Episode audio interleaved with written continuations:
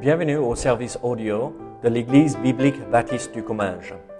Nous espérons et prions que ce message basé sur la parole de Dieu sera pour vous une source d'encouragement et de bénédiction. Si vous ne connaissez pas notre Église et que vous êtes dans notre région, nous vous invitons à venir à nos cultes qui ont lieu dans la ville de Saint-Gaudens, 3 rue Brisée, le dimanche matin à 10h30, ou l'étude biblique le mardi soir à 19h. Sinon, nous avons notre site internet ebbc.fr. Et maintenant, bonne écoute.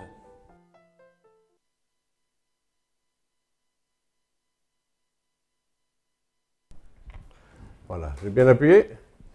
Merci. Et donc, euh, euh, le Seigneur m'a mis à cœur de partager avec vous un passage d'Ésaïe 52. Et euh, j'appelle ça les trois appels du missionnaire. Hein. Alors, et on va définir ensemble ce qu'est un appel, ce qu'est un missionnaire, et qui est le prophète Ésaïe. Hein. Alors, euh, euh, c'est un prophète euh, qui été appelé par le Seigneur au huitième siècle avant Jésus-Christ, fils d'Amoz. Et son nom signifie l'Éternel sauve ou le salut est à l'Éternel. Hein, voilà. Alors il y a un autre nom qui signifie l'Éternel sauve, c'est lequel? Eh oui, Jésus, qui est Yeshua, hein, et dans l'Ancien Testament, Josué, hein, c'est une autre prononciation, Yehoshua, du même mot en fait, et Ésaïe, c'est à peu près la, une autre prononciation encore, Yeshua, voilà, je ne sais pas le dire, mais bon. et donc ça veut dire l'Éternel est sauveur. Hein. Et donc le Seigneur est le sauveur de notre âme, mais il est sauveur de notre vie tous les jours. Hein. Et ce chapitre 52 s'appelle euh, je veux dire, est au cœur du livre d'Ésaïe. Vous avez chapitre 50, 51, 52, 53, hein, c'est l'évangile dans le livre d'Ésaïe, 54 et 55. Hein, 54 c'est prophétique et 55 vous savez ce que c'est, c'est vous qui avez soif, venez aux eaux. Hein, et le, la première, euh, enfin récente, hein, il y a eu autrefois, mais la première euh, maison d'édition française, elle existe encore. Hein, Ésaïe 55, hein, qui a fait des Bibles à 10 francs, je ne sais pas si vous vous souvenez, rouges, hein, et donc on les a distribués à beaucoup d'exemplaires, eh bien c'était dans cette conviction que la parole ne revient pas sans effet, et que le Seigneur accomplit sa parole et sa volonté. Et donc juste après, c'est l'évangile selon Ésaïe 53, mais on va s'arrêter au chapitre 52 et on va lire verset 7 à, 11, qu'ils sont beaux sur les montagnes, les pieds de celui qui apporte de bonnes nouvelles, qui publie la paix, de celui qui apporte de bonnes nouvelles, qui publie le salut, de celui qui dit à Sion, ton Dieu règne. La voix de tes sentinelles retentit, elles élèvent la voix, elles poussent ensemble des cris d'allégresse, car de leurs propres yeux, elle voit que l'Éternel ramène Sion. Éclatez ensemble en cris de joie, ruine de Jérusalem, car l'Éternel console son peuple. Il rachète Jérusalem. L'Éternel découvre le bras de sa sainteté aux yeux de toutes les nations. Toutes les extrémités de la terre verront le salut de notre Dieu.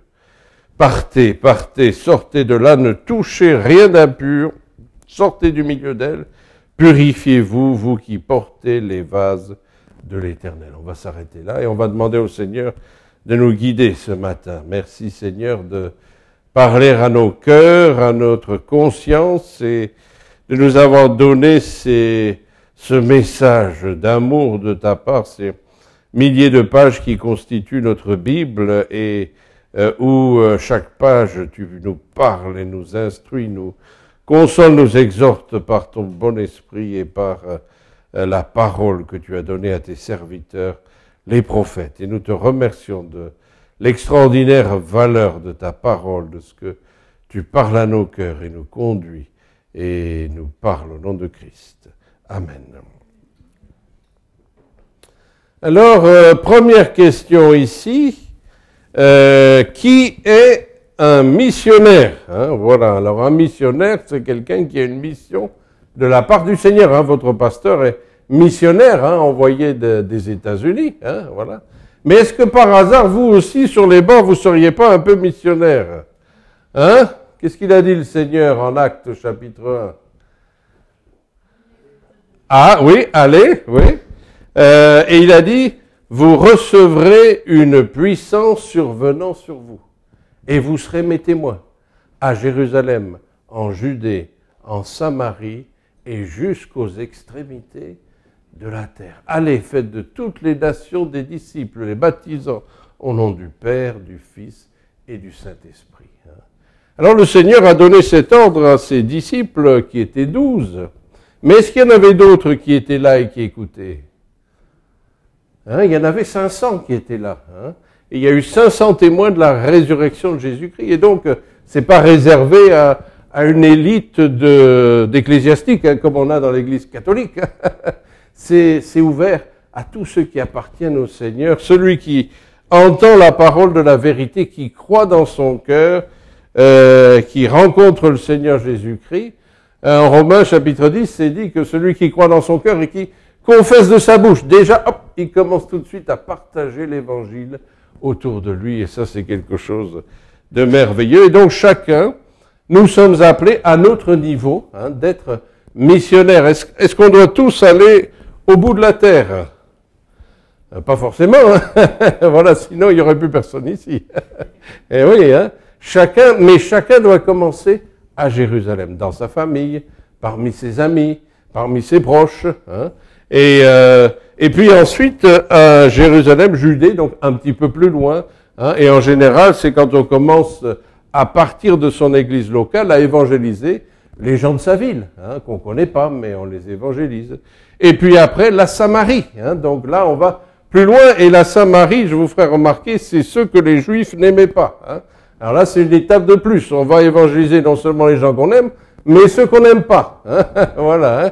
Euh, vous allez me dire, moi j'aime tout le monde. C'est pas vrai. Ben, et puis, euh, jusqu'aux extrémités de la terre, ça, ça vient après. Hein. Et donc, euh, certains sont appelés à venir de pays étrangers ou à aller. Hein. Votre pasteur est allé aussi, euh, à Côte d'Ivoire. Hein. Voilà, hein. donc dans un autre pays, il y a des appels comme ça, aller ici, aller là. Et donc ça, c'est la mission à laquelle tout chrétien est appelé, mais il faut commencer chez soi. Si vous allez en France, vous avez plusieurs missions qui existent.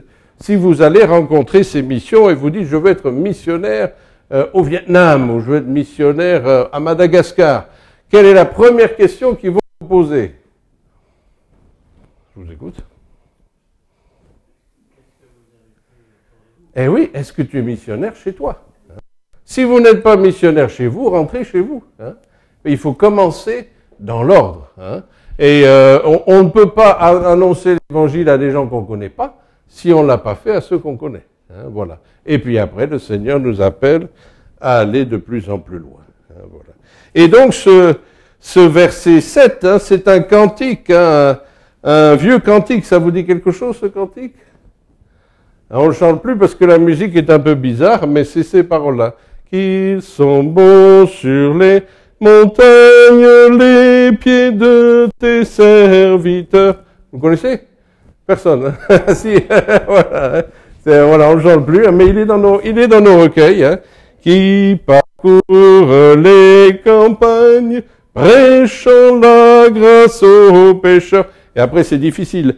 Ô délicieuse vie d'un serviteur de Jésus, qui pour son maître s'oublie en annonçant ses vertus. On chante plus des chants comme ça. voilà, mais c'était comme ça autrefois, hein, et donc euh, euh c'est tiré de, de, ce, de ce verset, hein, qui sont beaux sur les montagnes. Alors, figurez-vous qu'en Normandie, euh, je suis très embêté, il n'y a pas de montagne. ah oui. hein, et j'espérais qu'en venant à Saint-Gaudens, hein, je pourrais voir les Pyrénées. Hein. Mais quelqu'un a fait quelque chose. Je ne sais pas ce que vous avez fait, mais on ne voit pas les Pyrénées là. Donc j'espère tout à l'heure, je pourrais voir quelque chose. Voilà. Et donc, euh, euh, les, euh, alors les, Normands, ils me disent, si, si, si, on a des petites montagnes à 350 mètres. Ah bah dis c'est pas grand-chose. Hein voilà. Hein. Et donc, euh, euh, ça c'est sûr que les Pyrénées hein, me manquent. Hein, et quand j'étais au Pays Basque, chaque semaine, des fois avec Samuel, le fils de Francis, on allait faire un tour dans la montagne et respirer le bon air et faire de l'exercice. Euh, voilà. Mais aussi annoncer la bonne nouvelle. Hein. Et on a eu l'occasion, je vous ai montré tout à l'heure, euh, des Sud-Africains. Et bien avec eux, on est allé sur les chemins de Compostelle. Hein. Donc en partant de Saint-Palais, vous avez le chemin qui va de Saint-Palais à Saint-Jean-Pied-de-Port et qui zigzague là à travers les, les, montagnes. Là, et on a fait ce chemin. Alors les plus sportifs en vélo, les autres à pied, avec un bâton.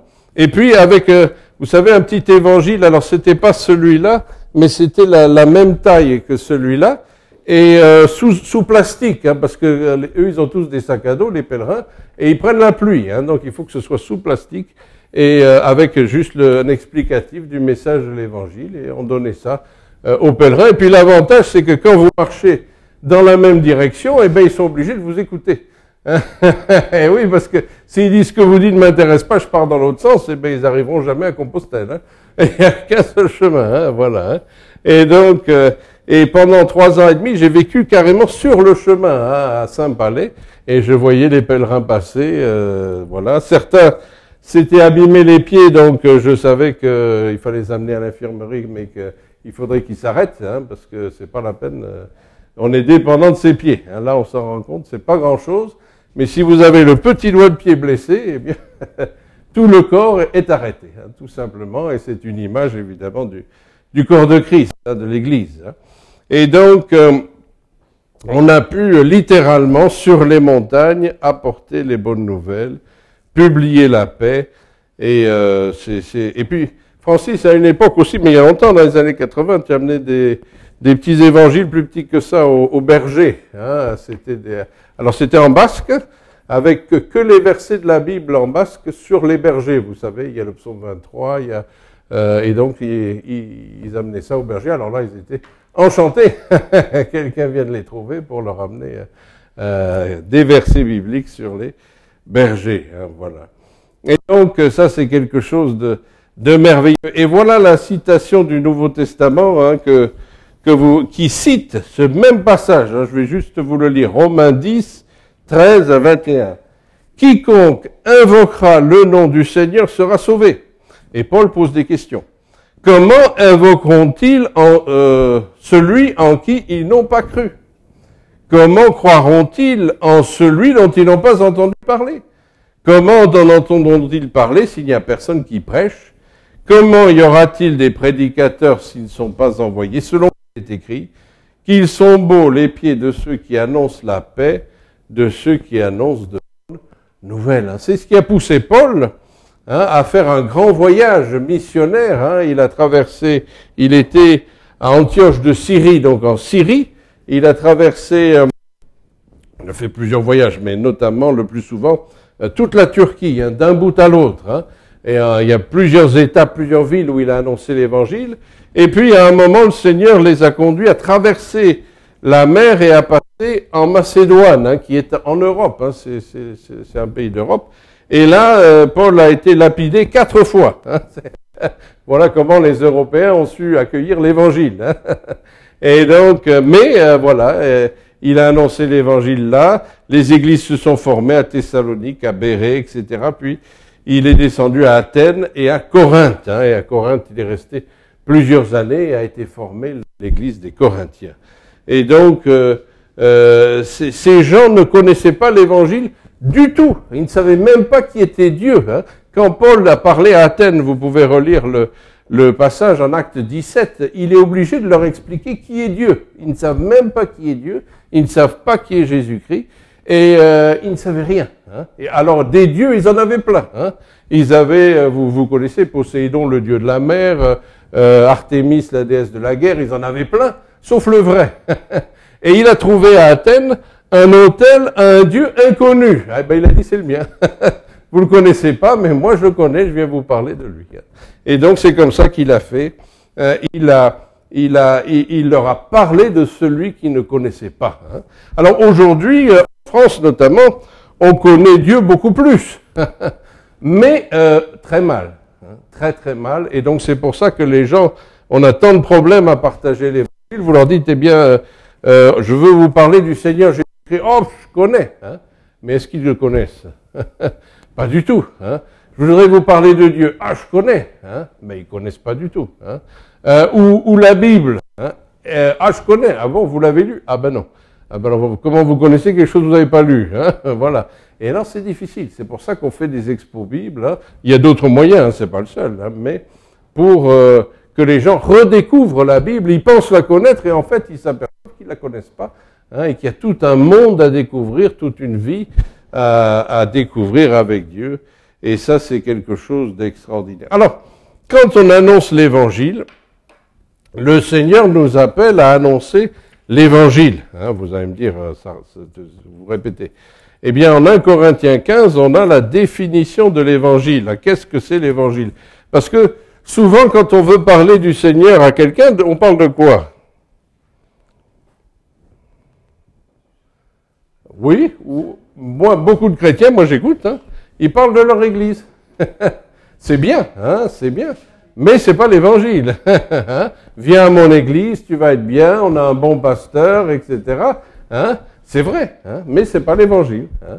Et donc, euh, vous pouvez parler de votre église, et souvent en France, maintenant, au 21e siècle, la plupart des gens qui se convertissent, se convertissent, il y a des sondages qui ont été faits, parce que dans l'église, ils sont venus à une église quelque part, et ils ont vu de l'amour, comme ils n'ont vu nulle part. Hein. Alors nous, quand on vit dans nos églises, on a l'impression qu'il y a des problèmes. Hein. Mais on oublie que dans le monde, les problèmes sont dix fois plus graves. Hein. Est-ce que vous croyez que dans la SNCF, il y a de l'amour entre les chauffeurs de TGV et celui qui répare les rails Pas du tout, il n'y a pas d'amour. Est-ce que vous croyez que dans les banques, il y a de l'amour Voilà. Et dans les supermarchés, Carrefour vous dit venez comme vous êtes. Tu parles. Ah ben, si vous venez sans portefeuille, dégagez tout de suite. Hein. Et donc, hein, eh ben oui, qu'est-ce que vous croyez? Vous n'allez pas positiver du tout là. Hein.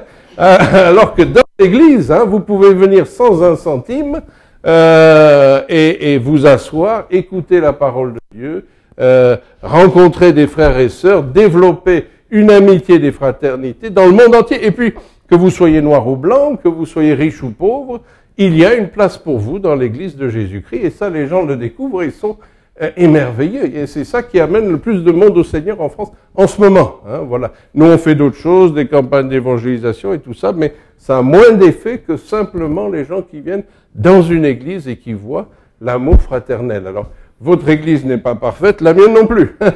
mais c'est bien mieux que le monde. C'est bien mieux que le monde et les gens le voient et ils le ressentent. Hein, voilà. Et donc, euh, et donc voilà l'évangile, 1 Corinthiens 15.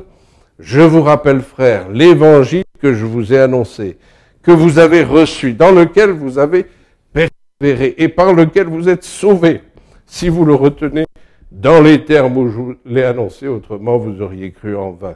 Je vous ai enseigné avant tout, aussi reçu, que Christ est mort pour nos péchés selon les Écritures il a été enseveli, il est ressuscité le troisième jour selon les Écritures, il est apparu à Céphas, puis aux douze, et ensuite à 500 frères à la fois, dont la plupart sont encore vivants et quelques-uns sont morts. Ensuite, il est apparu à Jacques, puis à tous les apôtres, et après eux tous, il m'est apparu à moi comme à l'avorton. Donc voilà le résumé de l'évangile. Hein. Quand on va dans les écoles bibliques, on apprend énormément de choses euh, sur l'histoire, l'archéologie, les textes grecs et l'hébreu et tout ça, mais ça, c'est pas l'évangile.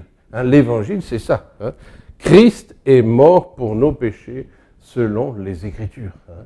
Et donc, ça, c'est quelque chose de très important que tout le monde peut dire, mais qu'on oublie souvent de dire. Christ est mort pour nos péchés, la mort de Jésus-Christ.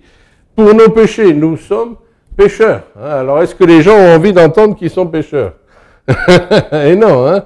Et donc, euh, et, euh, toujours avant d'annoncer la bonne nouvelle, il faut d'abord annoncer la mauvaise nouvelle. la mauvaise nouvelle, c'est que vous êtes pécheurs et perdus, mais qu'il y a un salut et que ce salut est parfait et qu'il est en Jésus-Christ. Il est mort et ressuscité. Hein. c'est ça qui fait la différence entre la foi chrétienne et toute autre foi, parce que des religions, il y en a euh, deux ou trois millions dans le monde. Hein. Et, euh, mais euh, à quelle autre religion est-ce que le fondateur est ressuscité? Hein? Est-ce que Mahomet est ressuscité? Et, non. Hein? est-ce que Bouddha est ressuscité? Et non, il est allé se réincarner, on ne sait pas où, dans un nirvana, on ne sait pas où c'est, hein? mais il n'est pas ressuscité. Hein est-ce que, voilà, hein, ceux de tel ou tel, les philosophes, hein, est-ce que Blaise Pascal, encore que lui était chrétien, on va prendre Nietzsche, voilà. Hein. Est-ce qu'il est ressuscité hein euh, Ben non, il est mort et bien mort. Et donc, euh, c'est l'évangile que Jésus-Christ est mort pour nos péchés, mais il est ressuscité le troisième jour, et on fête sa résurrection le jour de Pâques. Hein. Et même les syndicats défendent le lundi de Pâques. Le lundi de Pâques, c'est pas dans la Bible, c'est chez les syndicats. Hein. voilà. merci, merci les syndicats. Et donc, euh, euh, ils défendent, euh, voilà, hein, c'est le jour de la résurrection. En fait, la résurrection du Seigneur, et nous, nous connaissons en Christ vivant et ressuscité que personne d'autre ne connaît. Et il y a des témoins, hein, parce que certains disent oui, mais on n'est pas sûr, on n'est pas sûr. Ben si, on est sûr justement. Hein, et euh, ça, c'est un autre sujet. Hein, mais euh, les scientifiques qui se sont posés euh, sur la, la, question, qui sont penchés sur la question, je veux dire, eh bien, ceux qui ont beaucoup étudié ben, sont tous obligés de dire oui, c'est un fait, et, et, et, je ne plus le dire, un fait incontestable que Jésus-Christ est ressuscité. Hein, parce qu'il est apparu à Jacques. Qui c'est Jacques? C'est son frère. Hein, voilà. Alors, euh, si vous êtes mort et ressuscité, hein, euh, est-ce que votre frère saurait vous reconnaître ou pas? Ben oui, si c'était pas vous, il le saurait. Hein les musulmans disent on a mis quelqu'un d'autre. Oui, mais si on avait mis quelqu'un d'autre, son frère l'aurait vu. Alors il y en a qui disent oui, mais il était complice. Ah oui, mais sauf que si vous lisez les évangiles, les frères ne croyaient pas en lui. Hein. Ils ne croyaient pas en lui. Ils lui disaient arrête, tu vas avoir des problèmes, tu vas nous causer des problèmes à toute la famille, arrête. Hein. Et ce n'est qu'après la résurrection que Jacques et Jude ont cru au Seigneur Jésus-Christ, et chacun a écrit une épître dans votre Nouveau Testament. Hein. Et donc, euh, on a des preuves certaines, des preuves réelles. 500 témoins, vous vous rendez compte 500 témoins de la résurrection de Jésus-Christ, c'est énorme. Hein Est-ce que ces témoins ont écrit Je vous pose la question. Hein, hein Lesquels ont écrit? Ah, Voilà, Jean-Marc, Matthieu, euh, Luc, qui lui ne l'a pas vu, mais il est allé interroger beaucoup de témoins. Hein euh, et, et, ceux que vous avez ici, Jacques, Jude, etc., hein, l'apôtre Jean. Et donc tous ces gens sont des témoins, ils ont écrit. Hein. Leurs écrits sont disponibles euh, à des milliers d'exemplaires dans des vieux manuscrits grecs, etc. On en a partout. Hein. Et euh, nous, on montre ça dans l'Expo Bible, hein, ces vieux manuscrits euh, qui remontent quasiment aux origines. Hein, voilà. Donc, ce n'est pas de l'erreur, c'est une chose certaine que la résurrection de Jésus-Christ. Et vous-même, si vous avez des doutes, des, des, des points de, que, que, vous ne connaissez pas, eh bien, approfondissez la, la question. C'est pas très difficile, hein, et euh, vous allez euh, rappeler aux gens ces vérités indiscutables. Hein, et vous avez le meilleur livre qui existe sur ce sujet, qui est en français, L'inspiration et l'autorité des Écritures de René Pache. Hein, il n'y en a pas de meilleur que celui-là et donc qui donne tous les détails à ce sujet, qui nous montre l'indiscutabilité de l'authenticité des Écritures et de la résurrection. Et puis il y a plein d'autres livres, il n'y a pas que ça, bien plus qu'un charpentier, bien d'autres livres, hein, mais qui euh, rappellent hein, la, réalité de notre message. Voilà. Alors on continue parce que sinon on en a pour une heure de plus. Hein. Alors il ne faut pas passer toute la journée. Et donc Ésaïe 52, on revient à Ésaïe 52, et à la fin du verset, qu'est-ce qui est écrit? Celui qui dit à Sion, ton Dieu règne. Ton Dieu règne. Hein? Si vous demandez à quelqu'un dans la rue, comment ça va? Qu'est-ce qu'il va vous dire? Ça va, voilà. Et dans le monde, est-ce que ça va?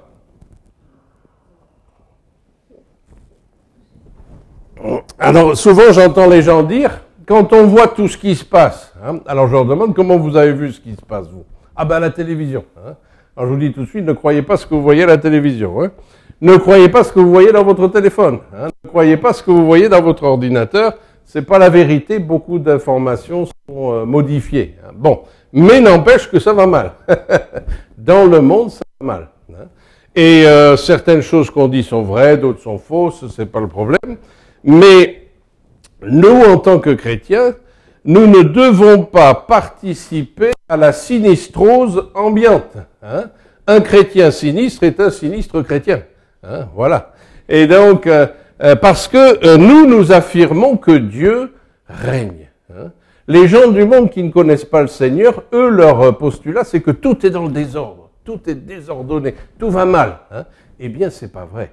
Dieu règne. Et le jour où le Seigneur dira, je, je m'en vais, je vous laisse entre vous, hein, ce sera en Apocalypse, ça va durer sept ans, et ce sera la catastrophe épouvantable. Hein. il y a des gens qui ont même pas, qui ont peur de lire les textes tellement c'est terrible ce qui va se passer dans ces temps-là où Dieu, ça ne veut pas dire qu'il va disparaître, mais il va laisser les choses se passer. Satan va faire ce qu'il veut et ce sera épouvantable. Mais pour l'instant, Dieu règne hein. et euh, il protège, il garde. Hein. et il ne faut pas croire tout ce qu'on raconte. Euh, les choses ne vont pas si mal que cela dans le monde car Dieu règne. Et les chrétiens ont, les gens du monde ont besoin de voir des chrétiens qui ont la certitude, qui ont l'assurance, qui ne sont pas dans, dans, la, dans, le stress, dans la panique, dans le désespoir, mais qui vivent dans la paix. Hein. Et euh, ça, c'est le mot que les juifs se disent toujours quand ils se saluent. Hein. Shalom, hein, la paix soit sur vous. Hein. Mais nous aussi, on n'est pas juifs, mais on doit apporter la paix autour de nous. Et vous connaissez ce fameux un chant qu'on chante des fois, Evenu Shalom Alerem. Nous vous annonçons la paix. Hein. Eh bien, c'est ce que nous faisons aussi. Hein. Nous annonçons la vie de Christ, la résurrection de Jésus-Christ et la paix, hein, car Dieu règne. Hein. Et nous le voyons dans notre vie quotidienne.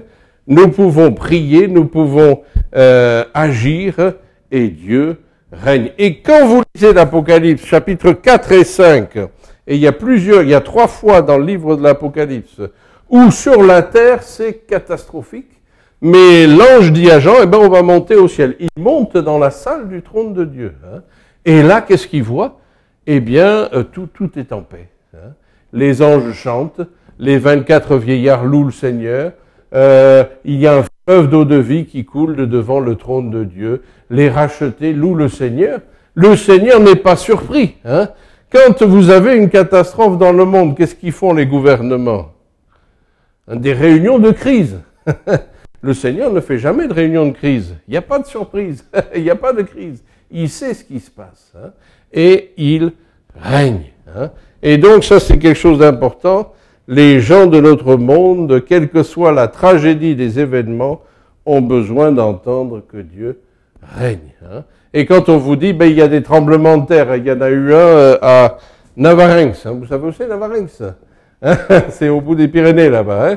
Ah bon, C'était un petit, mais quand ça inquiète les gens. Hein eh, bien, mais c'est écrit dans la Bible. Jésus a dit, dans les temps de la fin, il y aura des faux prophètes, des faux crises, des tremblements de terre, des, cataclysmes. Il y en aura dans les temps de la fin. Il ne faut pas s'étonner. Hein voilà. Les gens qui disent le réchauffement climatique, la mer va montrer, on va tous être euh, noyé. Hein, bah, je pense pas, mais en tout cas, si ça se passe mal, Jésus l'a dit, ça va se passer mal. Hein, donc, euh, l'homme, dans son égoïsme, euh, c'est vrai, abîme, euh, pas partout, hein, heureusement, là, mais il y a des endroits où la planète est abîmée, endommagée, ben voilà, c'est ce qui est dit.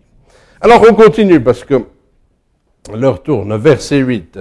La voix de tes sentinelles retentit. Elles élèvent la voix, elles poussent ensemble des cris d'allégresse, car de leurs propres yeux, elles voient que l'Éternel ramène Sion. Hein. Alors qu'est-ce que c'est une sentinelle? Alors quelqu'un qui veille. Hein. Alors euh, c'est évidemment dans le contexte militaire, hein, quand il y avait un rempart autour d'une ville, il y avait des sentinelles euh, ici et là pour veiller.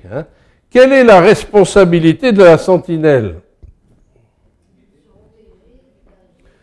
Euh, non, elle protège pas, non? Voilà. Hein. Mais la première responsabilité de la sentinelle, c'est quoi? C'est euh, de ne pas dormir. eh oui, de ne pas s'endormir, parce que en pleine nuit, alors que tout le monde dort, eh bien, vous êtes tenté de vous endormir. Hein. Mais si, euh, si on est en cas de guerre hein, et que les sentinelles s'endorment, c'est la cour martiale parce qu'elle a mis en danger la totalité de, des soldats qui étaient là. Hein. C'est de ne pas s'endormir. On lui demande pas de, de repousser l'ennemi à elle toute seule. Hein. On lui demande pas d'avoir la victoire à elle toute seule. On lui demande de veiller et d'avertir en cas de danger. C'est tout ce qu'on lui demande. Hein. Et c'est ce que le Seigneur nous demande à nous aussi. Hein. Euh, il ne demande pas à votre pasteur euh, de sauver tous les habitants de Saint-Gaudens ou, du sud de la France. Hein. Euh, il demande de veiller et d'avertir. Et nous aussi, veiller et avertir. Rester réveillés, ne pas nous laisser endormir par ce monde. Hein. Vous connaissez le serpent K.A. Ça vous dit quelque chose hein, Dans le livre de la jungle? Qu'est-ce qu'il dit le serpent? Aie confiance, hein, endors-toi. Hein. Et c'est ce que le diable nous dit. Hein. La même chose, hein, endors-toi, aie confiance, tout ira bien. Mais euh, le Seigneur nous dit, ne dors pas, reste réveillé. Et euh, ça, c'est quelque chose, euh, c'est la, mission d'une sentinelle. En Ézéchiel 3 et en Ézéchiel 33, on n'a pas le temps de le lire, mais vous lirez ces deux chapitres, et il est dit au prophète Ézéchiel, je t'ai établi comme une sentinelle pour avertir le peuple. S'ils t'écoutent, euh, eh bien, ils seront sauvés. Hein. S'ils ne t'écoutent pas, euh, est-ce que la sentinelle sera sanctionnée si on l'écoute pas? Non. Hein. Elle ne sera sanctionnée que si elle n'avertit pas. Hein. Voilà. Et donc, il dit, toi, tu dois avertir, sinon le sang retombera sur ta tête, sinon il retombera sur le leur. Hein, voilà. Et euh, et je vous raconte une petite histoire. Euh, il y a une radio à Montauban euh, où nous étions dans les années 80 qui s'appelle Radio Sentinelle. Hein, elle y est toujours, hein, Tarn-et-Garonne. Et dans les années 80, est-ce qu'on faisait fonctionner des radios avec les ordinateurs? Non, hein et donc, on était là avec nos cassettes, avec les, disques. Hein, on avait des vrais disques en vinyle. Hein, ça revient à la mode, mais nous, on en avait plein. Hein, et donc, euh, avec des, des, bons appareils, des bons micros, des stations d'émission. Ça, ça n'a pas changé. C'est toujours la même façon dont on aimait. Et euh, donc, on faisait cette radio chrétienne, mais c'était le minimum à l'époque, trois heures et quart. Hein, donc, tous les jours, c'était trois heures et quart de radio. C'est tout. voilà. Et dans l'église, on chantait ce chant sentinelle vigilante, quand est-il donc de la nuit? Vous connaissez ça? C'est un ancien aussi, hein, voilà. Hein. Sentinelle vigilante, qu'en est-il donc de la nuit?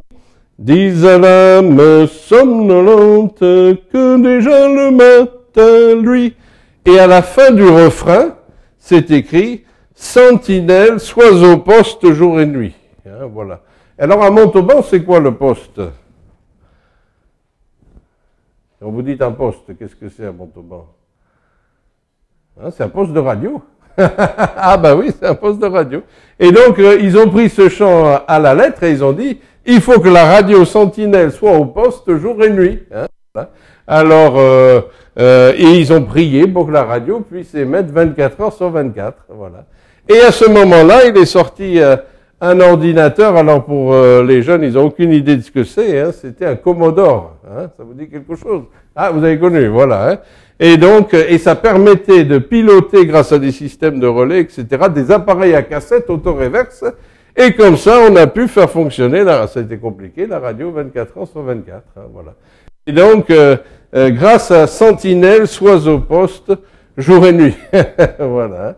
Et donc, euh, cette radio, comme les autres, hein, il y a une trentaine de radios chrétiennes en France, il y en a plein sur Internet aussi, euh, eh bien, euh, qui avertissent, qui annoncent l'Évangile. Évidemment, on ne voit pas euh, les, les gens, hein, mais c'est, ils répondent, heureusement, ils répondent au téléphone, etc. Mais voilà, merci Seigneur. Donc, priez pour les sentinelles et le euh, le Seigneur nous appelle à veiller, à ne pas nous endormir et à avertir. Et puis, troisièmement, euh, c'est la dernière partie, verset 11. Euh, partez, partez, sortez de là, ne touchez rien d'impur, sortez du milieu d'elle. Hein. Purifiez-vous, vous qui portez les vases de l'Éternel. Alors, il parle de ceux qui sont exilés à Babylone hein, et qui doivent revenir dans leur pays. Et il leur dit, partez, sortez de là. Alors que quand Esaïe a écrit, il n'était même pas déporté. Hein, et il envoie un message, comme Jérémie l'avait fait aussi. Dieu lui donne un message pour la génération 70 et quelques années de plus après, qui euh, serait déportée à Babylone et qui saurait qu'il faut revenir. Hein, voilà. Et donc il leur dit, sortez de là, surtout ne touchez à rien d'impur, parce que évidemment ils étaient déportés à Babylone, en Assyrie, etc. Et l'impureté était partout autour d'eux. Hein. Il y avait l'astrologie, la voyance, les, les idolâtries, etc.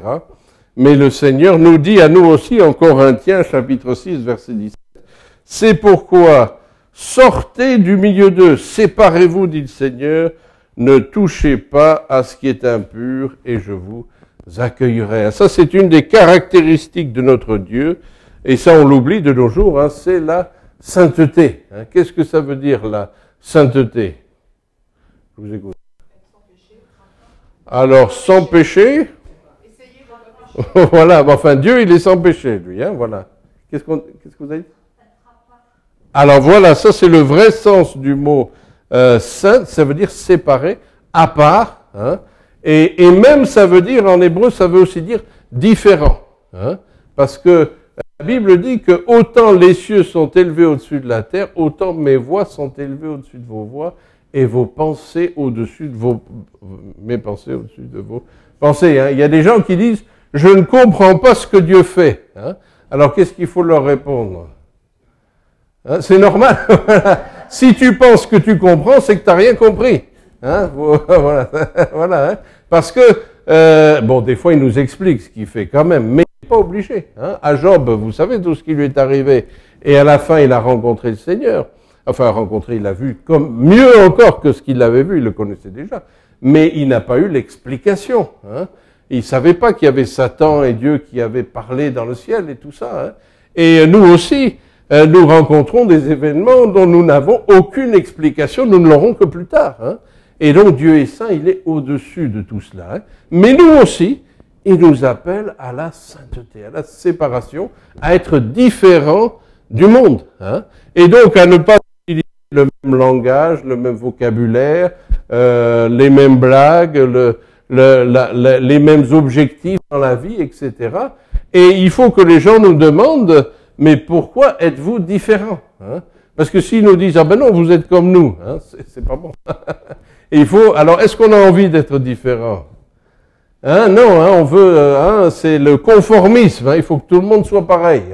Mais euh, le Seigneur nous appelle à être différents, parce que euh, c'est ce que le Seigneur est. Et si on est comme dans le monde, si on est comme un poisson dans l'eau dans ce monde, ce n'est pas une bonne chose. Hein. Le Seigneur nous a appelés à être, à nous séparer, à vivre pour lui. Donc nous aussi, quand nous annonçons l'Évangile, nous devons nous purifier, nous séparer et marcher euh, dans la gloire et la volonté du Seigneur. Alors pour euh, conclure, hein, on rappellera ces trois appels du missionnaire. Je ne sais pas si c'était clair, donc je vous le rappelle les trois appels du missionnaire. Le premier, c'est quoi? Allez, tout simplement, allez. Hein, ouvrez la porte de chez vous, allez. voilà. Hein.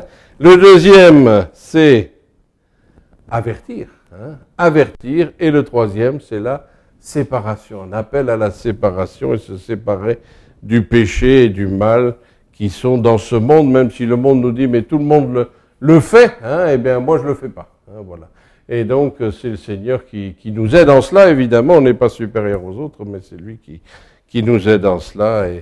Euh, par la grâce de Dieu. Donc, priez pour les missionnaires. Hein. Vous avez votre pasteur, moi-même, qui fait partie d'une petite mission française qui s'appelle Amébi. Hein. voilà. Et donc, euh, on a travaillé au Pays Basque, en Normandie et ailleurs. Hein. Et des fois, on est appelé à aller en Afrique ou en Europe de l'Est, hein, Bulgarie, Roumanie, etc pour euh, faire ce travail hein, de missionnaire. Donc priez pour nous et que le Seigneur nous fortifie en cela. Évidemment, il y a bien d'autres missions, hein, mais vous aussi, vous avez une mission là où vous êtes, hein, de partager l'Évangile à Saint-Gaudens ou à côté, voilà, et de faire connaître le, le merveilleux Évangile du Seigneur Jésus-Christ et la différence qu'il peut faire dans notre vie. Nous allons prier pour euh, conclure. Seigneur éternel, euh, c'est un privilège pour nous de te connaître et de te servir. Tu nous appelles tous à te servir, certains à plein temps, d'autres ben d'autres aussi, mais dans d'autres circonstances. Et Seigneur, tu, tu es avec nous, tu marches devant nous et nous nous réjouissons d'être à, ta suite. Et Seigneur, tu nous appelles à aller par les montagnes, par les villes, par les contrées, partager ton merveilleux évangile. Tu nous appelles à, à avertir ceux que nous rencontrons, à partager l'évangile, à avertir. Et tu nous appelles aussi à euh, nous séparer, à vivre dans la sainteté et dans la consécration à toi dans notre vie. Et nous te prions de nous bénir et nous renforcer dans tous ces domaines où tu nous as appelés à toucher les cœurs autour de nous ici à Saint-Gaudens et dans tout ce pays qui t'a connu euh, autrefois, voilà, bien longtemps et qui s'est gravement éloigné de toi. Et nous te prions de vraiment agir puissamment pour ta gloire et au nom de Christ. Amen.